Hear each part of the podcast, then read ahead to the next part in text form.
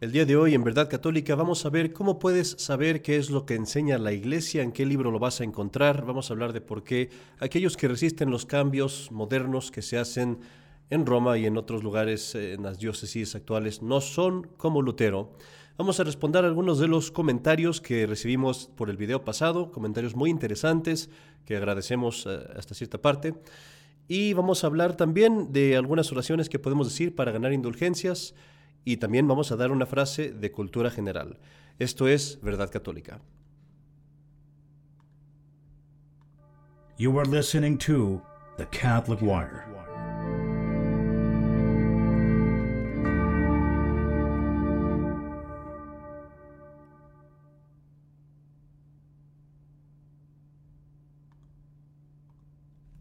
¿Qué tal amigos? Se preguntarán por qué el sonido del logo está en inglés. Es la verdad porque no he tenido tiempo de hacerlo en español. Pero Verdad Católica es también, como ven aquí arriba, es parte de un proyecto más grande que se llama The Catholic Wire, que está en inglés también. Estamos empezando apenas con el canal en español. No hemos hecho mucho tampoco del canal en inglés. Eh, a pesar de lo que dijeron en los comentarios, no soy un padre mediático. Eh, tenemos muchas ocupaciones. Eh, en mi caso en particular estoy tratando de ayudar cuatro parroquias distintas. Eh, dos de ellas bastante grandes. Entonces, no, no tenemos tiempo de hacer tanto contenido como quisiéramos, pero creo que es urgente hacer un poco más de lo que hemos hecho hasta entonces, sobre todo por los errores que, que hay alrededor. Vamos a comenzar el día de hoy explicando, de hecho, una cosa interesante acerca de mis motivos. Había hecho un video eh, hace tal vez un año, dos años, hablando de estas cosas, de los cambios en la iglesia, eh, de las, las cosas que debemos evitar respecto de estos cambios. Y este video recibió bastantes vistas, creo que tuvo, si mal no recuerdo, 8.000, 10.000 vistas, que para mí eso es mucho, generalmente tengo muy pocas. Eh, pero el video hubo muchos comentarios, ¿no? O sea, comentarios buenos, comentarios malos. Y a, a decir verdad, eso me, me, hizo retroceder un poco, no por temor a los comentarios malos, sino por temor a no poder continuar eh, explicando las cosas. No quería yo nada más, vamos a, decirlo así, este, hablar de un tema delicado y luego no poder explicar, no poderle dar seguimiento, no poder ayudar a la gente. Estoy convencido de que no puedo ayudar a la gente tanto como quisiera, eh, no tengo el poder para, para hacer tanto como, como, quisiera hacer, pero lo que me ha convencido a empezar con los videos otra vez es que desgraciadamente empiezo a notar desde hace mucho que los católicos están cambiando la enseñanza de la iglesia. O sea, que, hay mucha gente que se dice católica que no cree lo que enseña la iglesia católica. Y dicen es que tenemos que cambiar esto, tenemos que cambiar aquello, ya no aplica esta cosa o la otra, este, esto ya no es así. En otras palabras, son católicos protestantes. Y eso es lo que me ha convencido a la necesidad de de hablar estas cosas y de corregir los errores antes de que se propaguen más.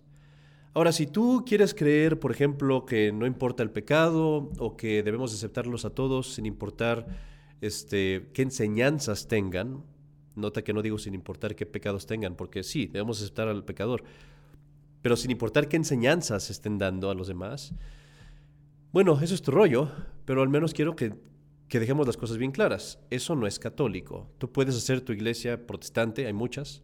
No, lo hagas, está mal. Pero vamos, eso es lo que hace la gente.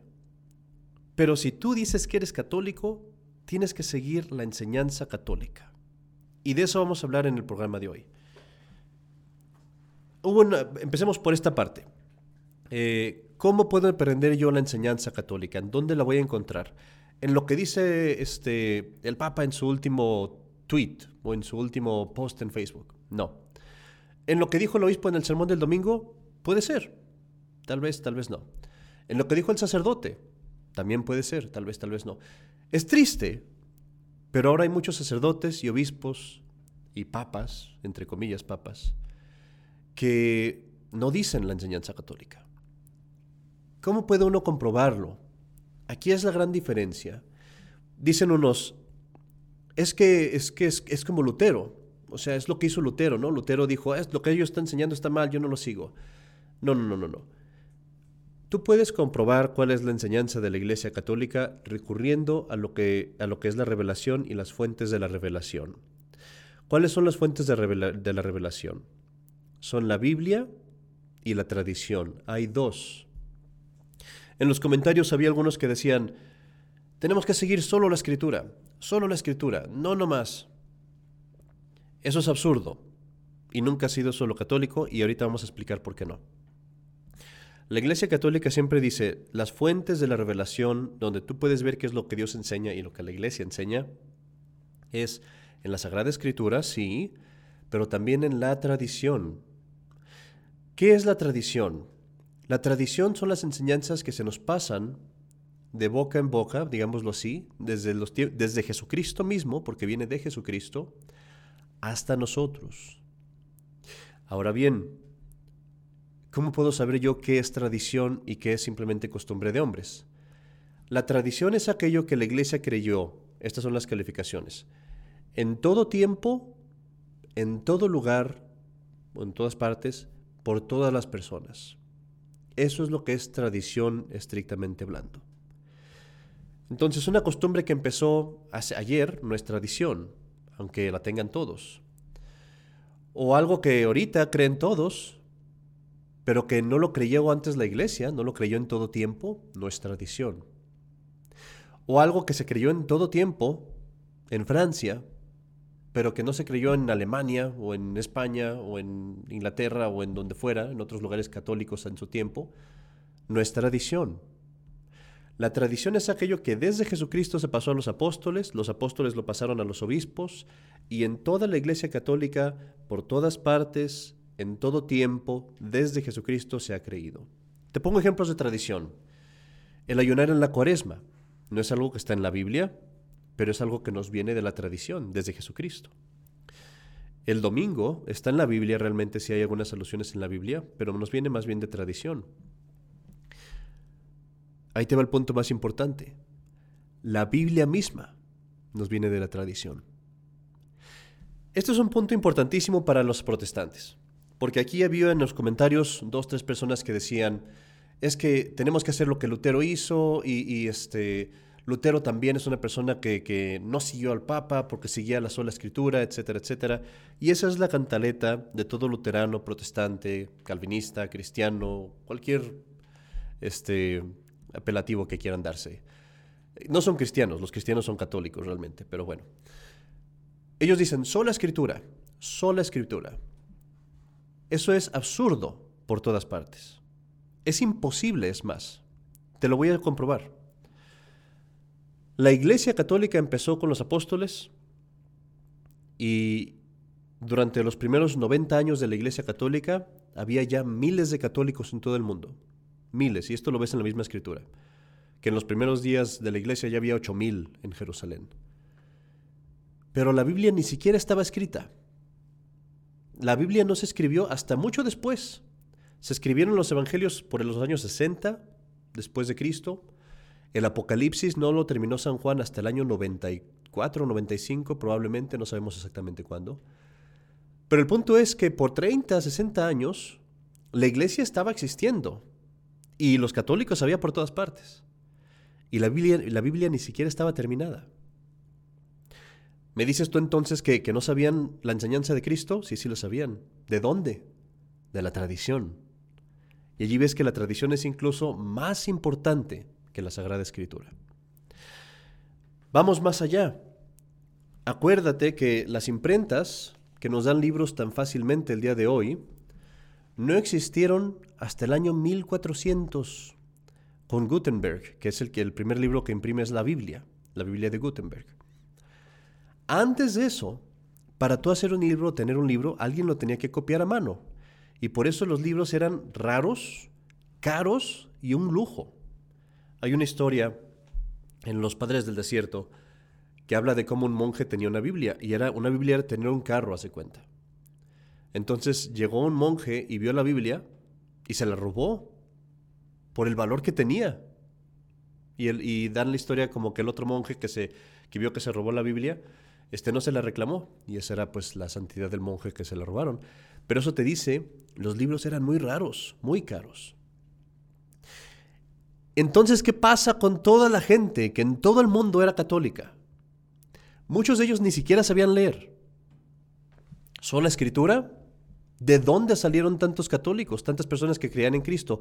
¿O me dices tú que no había católicos por 15 siglos? No tiene caso, no tiene sentido. Tenemos el, el ejemplo, por ejemplo, de los pueblos eslavos, que son los de Rusia, toda esa área de Rusia y abajo de Rusia. Ese pueblo recibió el Evangelio por parte de los santos Cirilo y Metodio y ni siquiera sabían leer. No, tenían, no, no digo que no sabían leer, no tenían alfabeto para su lenguaje. No había alfabeto. Cirilo y Metodio tuvieron que inventar un alfabeto para ellos. ¿Sola escritura? No.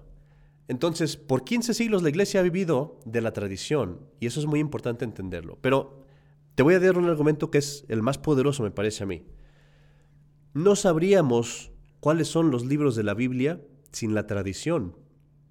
Porque los libros de la Biblia no se definieron, es decir, no, no hubo una, una regla, un canon, para decir cuáles eran los libros de la Biblia hasta siglos después. Creo que fue en el siglo, ahorita no recuerdo, pero fue en el siglo IV, si mal no recuerdo. Había cientos, cientos de libros, evangelios apócrifos, epístolas apócrifas, el, el libro de Hermas, la Didache, muchísimos libros que la gente decía que eran revelados. ¿Quién dice cuál es la Biblia? La Biblia que tú, protestante, lees. ¿De dónde sale? De la Iglesia Católica, que en un concilio declara el canon de las Escrituras y dice, estos son los libros revelados, no más que estos. Y tú, protestante, la Biblia que tú tienes, la tienes por la tradición de la Iglesia. Entonces no es posible la sola Escritura. Esto lo digo con, Estoy tratando de decirlo en un tono, amistoso. No soy una persona, como ustedes pueden ver tal vez, no soy una persona suavecita, eh, pero creo que en estos tiempos no faltan personas suavecitas, hay demasiadas de esas. Lo que necesitamos es un poco de pantalones. Entonces, y más cuando hablamos de cosas de la fe. Pero trato de ser amable, digo, trato de ser caritativo. Que Dios me ayude si no lo hago. Muy bien, pasemos al siguiente punto que es muy importante y es eh, lo que te prometí al día de hoy. ¿Cómo puedes saber qué es lo que enseña la iglesia? ¿En qué libro lo vas a encontrar?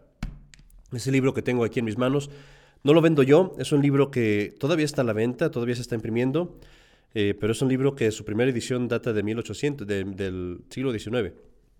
Y es el libro que se llama El Magisterio de la Iglesia. Estoy seguro que muchos de ustedes ya, están, eh, ya lo conocen. Es Enrique Denzinger. Denzinger, y muchas veces lo encontrarás así, la gente dice Denzinger, Denzinger. Se refieren a este libro. Denzinger es el compilador, él no escribe el libro, es un sacerdote que compila todas estas cosas eh, que son eh, definiciones de la iglesia. Entonces, ¿qué es lo que contiene este libro? Lo que este libro contiene es todas las definiciones extraordinarias del magisterio de la iglesia. Las veces que los papas hicieron definiciones, las veces que los concilios hicieron definiciones, o actos de fe, cosas así, todo esto lo vas a encontrar aquí. Es importante saber, no todo está aquí. Hay cosas que no se encuentran en el magisterio extraordinario de la iglesia, pero aquí se encuentra una gran parte de ello, de lo que es la tradición, de lo que hablábamos. Ahora bien, eh, ¿por qué digo que esto es muy importante para ti como católico? Porque ahorita si tú ves que, digamos, Francisco dice esto o aquello, o que el obispo fulano dice esto o aquello, o el sacerdote Cepeda dice esto o aquello en el canal de YouTube, tú tienes que decir, bueno, ¿cómo sé yo que esto es la enseñanza de la iglesia de antes? ¿Cómo sé yo que esto es lo que se creyó siempre en la iglesia y en todas partes? Bueno, puedo agarrar mi libro del magisterio de la iglesia y la mayoría de las cosas las voy a encontrar aquí. No todas, pero la mayoría. Y como católico, este libro va a ser un asunto esencial de tu cultura, porque nada más el leerlo así al azar, tú te vas a encontrar muchas cosas que enseñó la iglesia desde siempre y que ahora ves contradichas, que ahora ves que la, gente, que la jerarquía incluso dice no. Te pongo un ejemplo muy raro, eh, raro quizás para ti, no sé. Ahorita mucha gente dice, la iglesia debe estar separada del Estado, y así es como debe de ser. Y Francisco va y le dice a España, España decía antes, en sus constituciones decía que era un país católico, porque lo era, y Francisco va y le dice, no, ya no digan que eres católico, de ahora en adelante di nada más que eres un país. o sea, separa eso. Hazte un país ateo, un gobierno ateo. Ya no católico, ateo. Eso no lo dijo Francisco, pero cuando tú le dices a alguien que es católico o a un país que se dice católico, que no se diga católico, lo que estás diciendo es eso, es decir, ya no profeses religión. Bueno, este, la separación de la iglesia y del Estado. Si yo me agarro en este libro y voy y lo busco, separación de la iglesia y del Estado, voy a ver que el mismo Papa Pío IX condenó la iglesia, perdón, condenó la idea de la separación de la iglesia del Estado. Y dijo así, si tú vas y enseñas que la iglesia debe estar separada del Estado, anátema, es decir, pierdes la fe, ya no eres católico. Porque esto es parte para hacer otro podcast, nada más de eso, porque ya empiezo a ver comentarios por aquí diciendo, ¿cómo que la iglesia debe estar separada del Estado? Claro que sí. Se refiere el Papa que deben de cooperar la iglesia y el Estado, y nunca puedes decir que el Estado sea ateo. Eso no es posible. Eh, pero en fin, a lo que voy es que esas enseñanzas, tú las vas a ver aquí en este libro y vas a poder comprobar qué es lo que la iglesia enseñó siempre y qué de lo que te dicen ahora nunca fue enseñado por la iglesia. Otro ejemplo, la iglesia dice, en, en los tiempos modernos dicen, cada quien debe de tener, cada quien tiene el derecho de profesar cualquier religión que quiera. Y muchísimas personas me van a poner en los comentarios, claro que sí, ¿cómo se atreve a decir lo contrario? El Concilio Vaticano II dice eso. Pero, si tú agarras este libro, vas a ver que desde siempre la iglesia enseñó que no, no tenemos el derecho de profesar religiones falsas. La iglesia tolera a las personas que no se quieren convertir, no los forzamos a convertirse, pero eso no es un derecho, porque la mentira no tiene derecho. El veneno no tiene derecho. O sea, eso no es un derecho, es algo que se tolera, pero no es un derecho. Me estoy yendo por la tangente. A lo que voy es, este libro es muy bueno por eso, porque te va a enseñar lo que la iglesia siempre enseñó. Ahora bien, muchas personas estarán en desacuerdo con muchas de estas cosas y eso es precisamente lo que me preocupa y la razón por la que hago estos programas. Y tú tienes todo el derecho, bueno, no el derecho, tienes la libertad de estar en desacuerdo.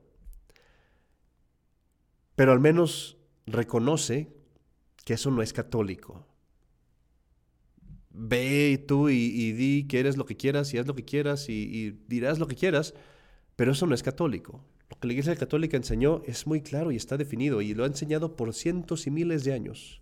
Y eso no cambia. Y para eso es para lo que este libro es muy importante. Y este libro se edita a una hora, ¿eh? Tú lo puedes encontrar.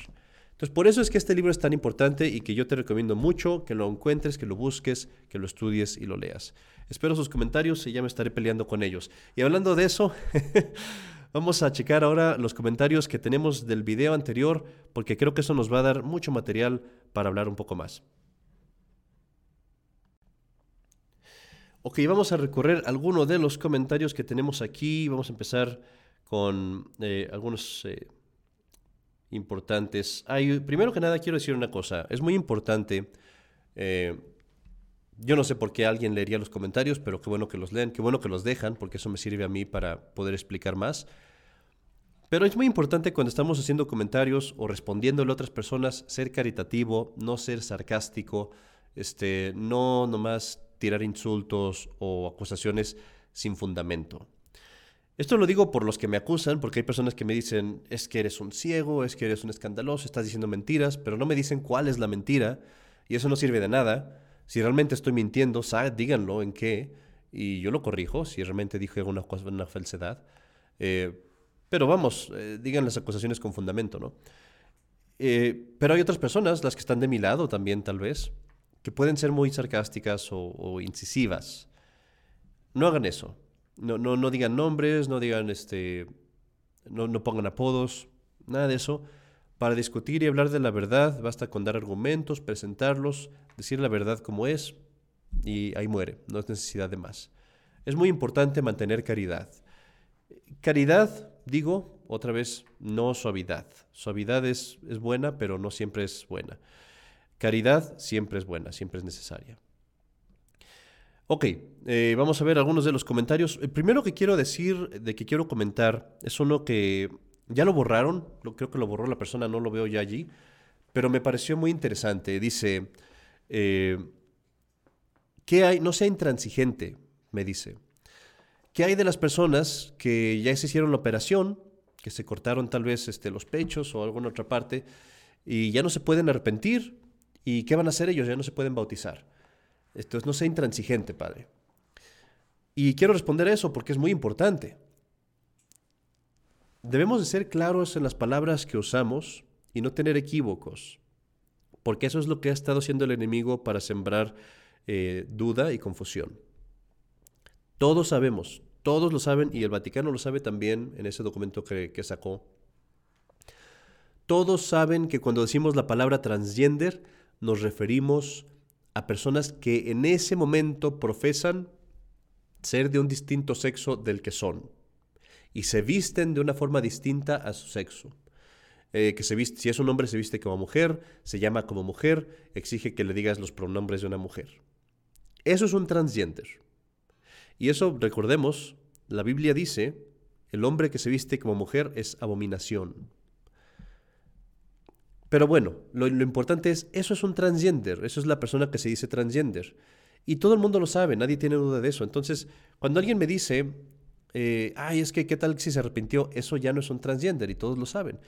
Es más, si una persona que era transgender se arrepiente y se echa atrás y se viste como hombre siendo hombre o como mujer siendo mujer, los mismos del culto LGBT lo van a hacer pedazos, pedazos.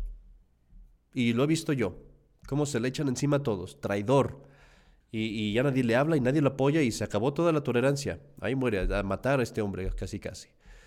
Eh, y eso es, eso es algo que lo vemos aquí en Estados Unidos mucho, ¿eh?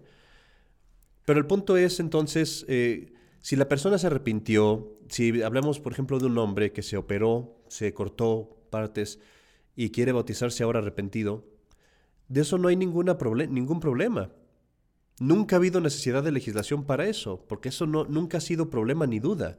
Si a mí me llega un hombre vestido de hombre y me dice me quiero bautizar, yo lo bautizo, obviamente.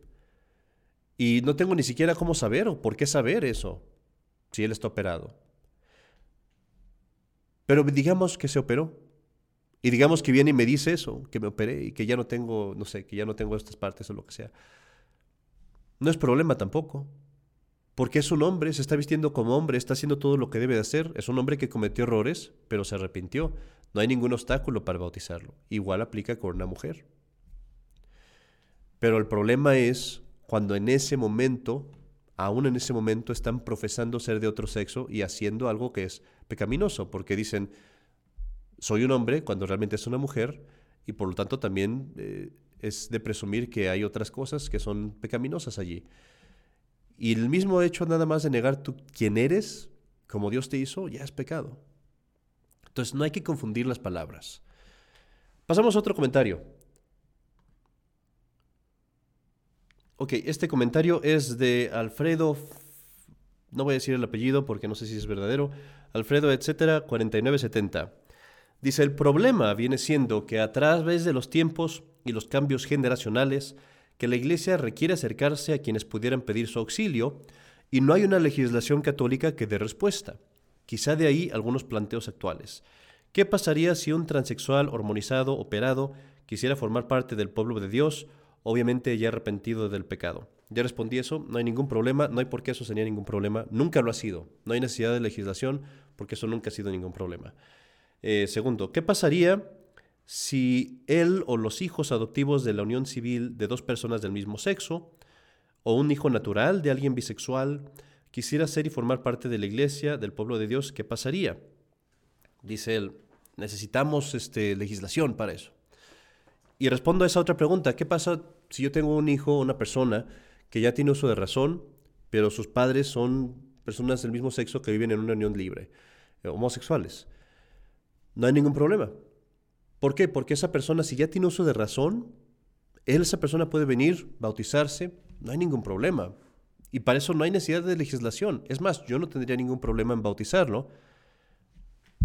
Pero hay que notar, si esta persona viene y me dice, yo me quiero bautizar, ok, no hay problema, eh, pero van a venir mis papás, entre comillas, y, y aquí se van a estar agarrando de la mano y dándose besos enfrente de todos, entonces yo le tengo que decir, no, no puedo permitir eso. Tú puedes venir, pero ellos no. Aunque se oye feo, se oye duro, pero no. ¿Por qué? Porque ellos están cometiendo un pecado. Y si tú me dices que van a venir aquí y a mostrar ese pecado aquí enfrente de todos, enfrente de, en la casa de Dios, yo tengo que decirles, no, no, e, es un pecado público. Y esto la gente ahorita, por, precisamente, es una de las razones por las que estoy haciendo este programa. Tanto nos han llevado a la cabeza, tanto nos han bañado de estas cosas, que ya estamos, ya no, nos, ya no somos sensibles a esto y ya no nos importa, nos parece poca cosa. Pero entiende lo que te estoy diciendo. Si tú me dices que permita eso, es como si me dijeras, Padre, permita que vengan estas dos personas y hagan inmundicias, eh, inmoralidades, este, impúdicas, impurezas, aquí en la iglesia, a la vista de todos. Tolerancia. Claro que no. ¿Por qué no? Porque es un pecado. No lo voy a permitir. Padre, permita que venga fulano de, tal y mate a alguien aquí en la iglesia. No, ¿por qué no? Porque es pecado. Así de sencillo. Si es pecado, yo no puedo permitir que pase enfrente de mí en mis ojos y en la iglesia. Y además, como parte de una celebración sacramental. No se puede. Entonces ese sería el caso. Pero tú sí te puedes bautizar. Claro que sí, porque ya tienes uso de razón. Con este mismo comentario vamos a ir a otro comentario de... Eh, es, Sil. Ese nombre sí lo digo porque me imagino que no es el verdadero. Sabe si es el verdadero. Dice, ¿qué tiene que ver el bebé con el pecado de los padres? Ridículo. Francisco ha sido muy claro. Y no dijo lo que tú dices. ¿Bautizas a hijos naturales? Porque es inocente. Usted es un conspirador que hace daño a la iglesia. Eh, bueno, eh, Sil Espero que todavía veas este video. Me imagino que ya no lo vas a ver, pero es una buena explicación para los demás. El bebé es inocente. El bebé de, digamos, dos homosexuales que adoptan a un bebé. ¿Por qué no lo puedo bautizar? Porque el bautismo no es un tatuaje de esos de dulces que llego yo y se lo pongo nomás a la gente en las manos para llevarlos al cielo.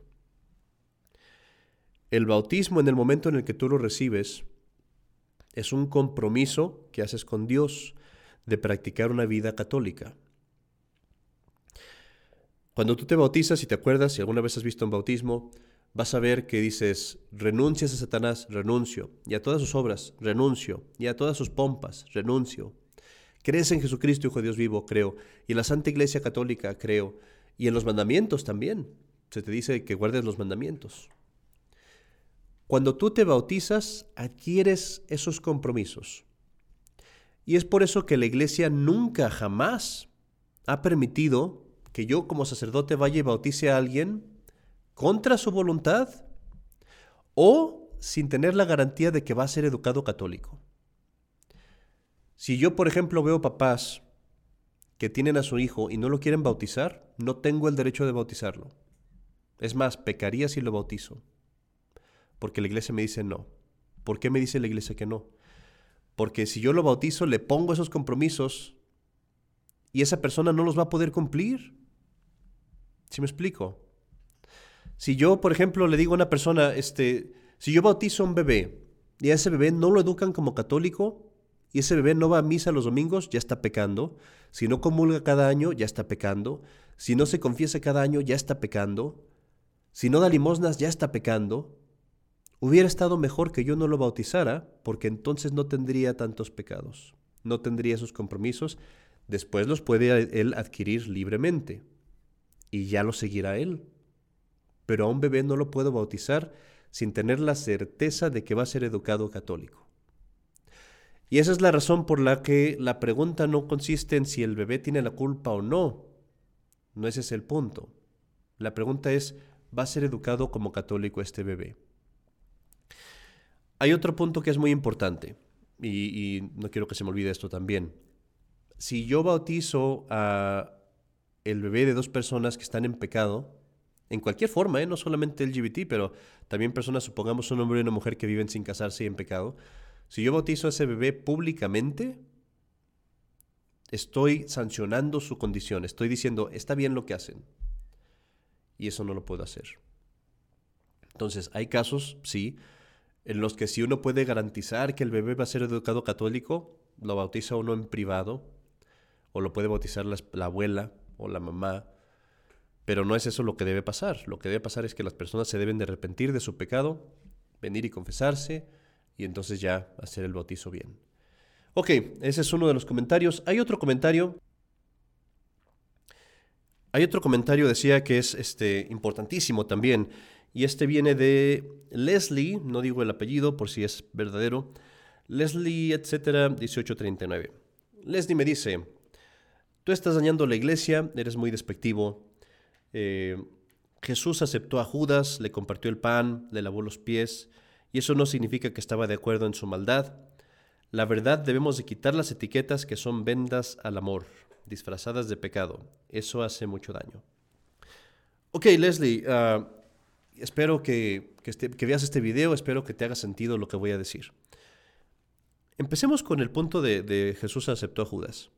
Em, Jesús mantuvo a Judas junto con él durante la última cena y todo el tiempo con el fin de convertirlo, y hasta el final Jesucristo trató de convertir a Judas. Jesucristo nunca jamás le dijo a Judas, está bien el pecado que estás haciendo. No. Jesucristo todo el tiempo estaba tratando de convertir a Judas. Cuando le dice, eh, ve y lo que haces hazlo más pronto, lo que quería era sacar a Judas de la compañía de los apóstoles. Pero bueno, es una cosa interesantísima que digas eso, porque fíjate y te lo digo esto con, toda caridad, ¿eh? o sea, no estoy siendo, no quiero ser despectivo. Eh, pero fíjate lo que Jesucristo dice en la última cena, porque dice, en lugar de decir, no hay pecados, no se preocupen de los pecados, ¿qué dice él? Uno de vosotros me traicionará esta noche. Y dicen ellos, ¿quién será? ¿Quién será, Señor? ¿Quién seré yo? Y vuelve a repetir, uno de vosotros me traicionará esta noche. Ay de aquel por el cual el Hijo de Hombre se va, más le valiera a ese hombre no haber nacido. Amigos, lean los evangelios. No se vayan por, la, por las fotos de Jesús que les muestran en la, televisión. Lean los evangelios. ¿Me dicen a mí que yo soy duro? ¿Qué, ¿Qué, le dice Jesucristo a Judas que aceptó? Ay de aquel hombre, más le habiera no haber nacido. ¿Y dice eso por falta de amor? No, Jesucristo estaba llamando a Judas al arrepentimiento. Más, imagínate que yo fuera y le dijera a un transgénero a un homosexual, más te valiera no haber nacido. Uy, qué mala persona sería yo. Pero ahí lo dijo Jesucristo. Y lo dijo por amor. Porque Jesucristo quería sacar a esa persona del pecado. Y este es el punto que quiero hacer, querida amiga no me aceptarías que te dijera amiga, me imagino, pero eh, Leslie, eh, la mayor caridad que le podemos hacer a las personas no es afirmarlas o aceptarlas como son, es ayudarlas a salir del pecado. Esa es la mayor muestra de amor que tú le puedes hacer a alguien. Si no les das eso, cualquier otra cosa que les des no vale nada. Si tú vas a una persona y le das de comer, y le das de vestir, y le das de beber, y la dejas en pecado sabiendo que está en pecado, es una máxima crueldad. Y mejor fuera que no hicieras nada, porque lo único que estás haciendo es ponerla en un lugar peor. En cambio, si tú omites por alguna razón el darle de comer y darle de vestir y darle de beber, y ella se lo consigue por otro lado o él, pero tú sacas a esa persona del pecado, hiciste todo y es lo mejor que podías haber hecho y mereces el cielo por eso. Y hiciste lo mejor, la mayor cosa que podrías hacer por una persona. Y lo dice San Pablo en sus epístolas, que quien salva a un pecador, quien saca a un pecador del pecado, salva su alma. Entonces yo como sacerdote y tú, Leslie, con tus amigos, si tienes algún amigo que sea homosexual o LGBT o todo eso, sí se hable con ellos y hazles caridades y todo, pero ten siempre presente esto, la mejor, la mejor cosa que yo puedo hacer la mayor caridad que le puedo hacer a esta persona es sacarlo de su pecado, no dejarlo en él. Y siempre pongo el ejemplo yo, es como alguien que, ves, ves a una persona que está sumergida en el lodo, feliz de estar en el lodo, y tú le dices, quédate en el lodo.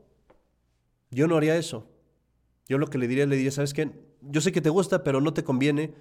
El lodo no es bueno para ti, te vas a enfermar, te vas a infectar.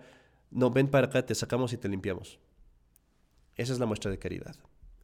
Entonces, eh, Jesucristo nunca aceptó el pecado de Judas. Al contrario, hasta el final trató de convertirlo. Y acuérdate de esas palabras. La próxima vez que pienses que Jesucristo eh, acepta al pecador sin que se arrepienta de sus pecados, acuérdate de esas palabras. Más le valiera a ese hombre no haber nacido. en esto lo voy a repetir muchas veces, pero hay una parte que, que creo que es importante que recordemos. La gente dice, es que Jesucristo perdonó a la, a la prostituta y perdonó esto, perdonó aquello. Eso es cierto. Yo soy un pecador, todos somos pecadores. No se olviden de las segundas palabras. Jesucristo dice, ve, tus pecados te han sido perdonados, no peques más. Todo el mundo se olvida de estas palabras. Y en todos los sermones de la misericordia de Dios se les olvida estas palabras. No peques más. Eso es, eso es todo el sentido del perdón que Jesucristo da del pecado. Entonces hay que tener eso siempre presente. Espero, Leslie, espero que eso te haya quedado este, un poco más claro, pero este, eh, por favor, gracias por tus comentarios y puedes comentar un poco más cuando tú quieras. Ok, un último comentario y con eso ya pasamos a nuestra siguiente sección que va a ser la última del programa, espero yo. Eh, este es un comentario un poco, eh, me causa un poco de, de, Bueno, es interesante, digamos, es interesante. Es de Jaed, Jaed, etcétera, 975 que me dice, qué curioso que empiece citando a un ser humano, Aristóteles, y no la palabra de Dios. Es más, ni siquiera una oración. Jaed, confieso que tienes toda la razón. Este, quizás debería empezar yo con una oración. Eh, tengo otros programas o otros sermones que son más que son espirituales y ahí empiezo con una oración. Este programa eh, lo tengo yo hecho más bien como un comentario, como un programa de radio, digámoslo así. Me interesa mucho que lo escuchen no solamente católicos, sino protestantes, incluso ateos, para que conozcan la verdad.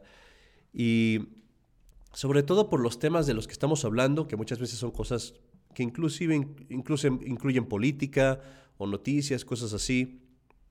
Por eso me parece un poco inapropiado eh, empezar con una oración.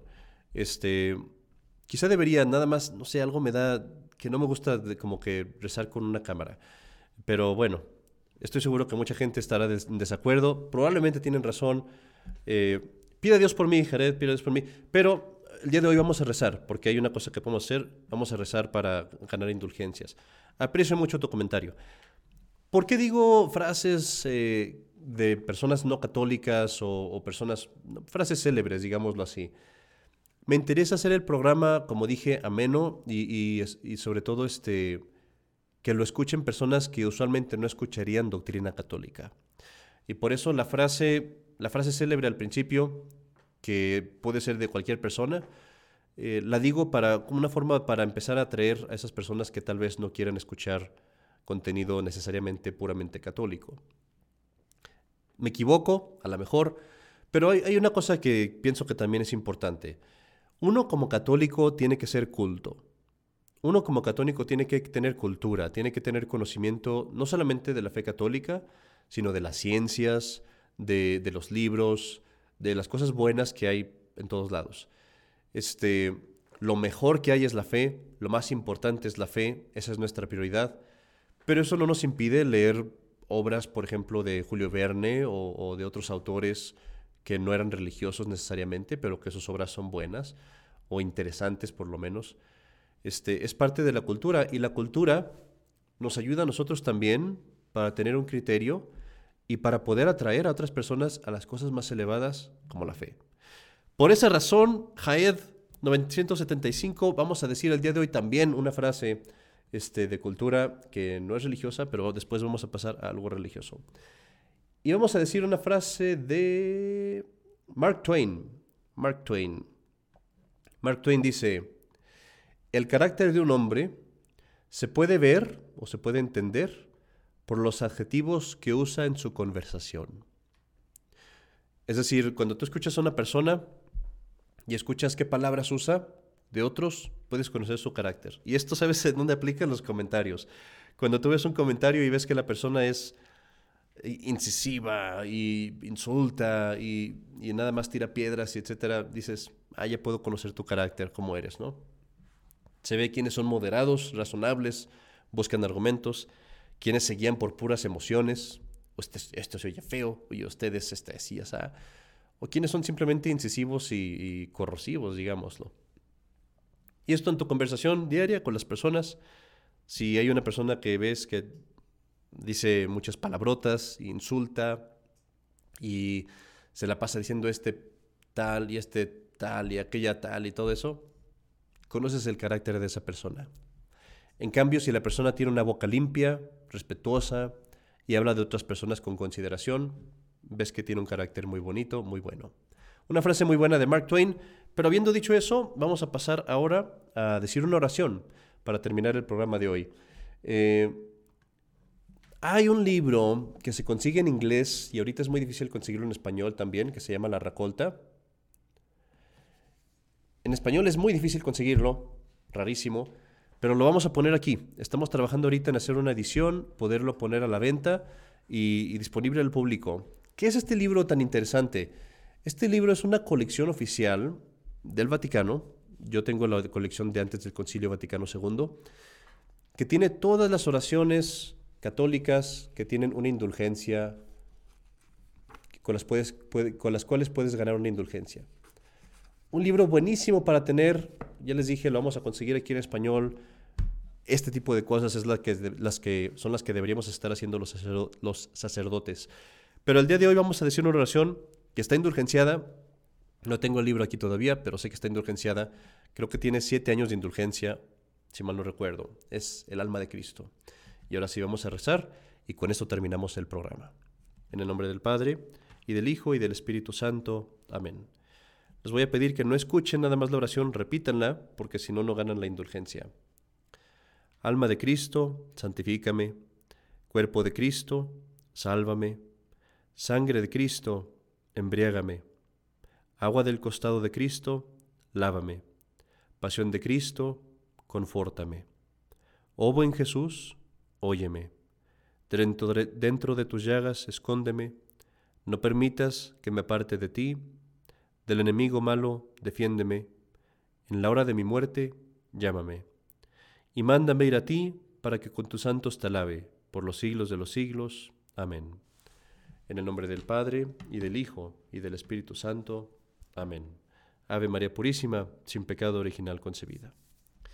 Con esto terminamos el programa de hoy. Déjenme sus sugerencias, comentarios, peticiones también, ¿por qué no? Y también críticas, son las que hacen el programa más divertido. Que Dios los bendiga. Soy el Padre Carlos Cepeda para Verdad Católica.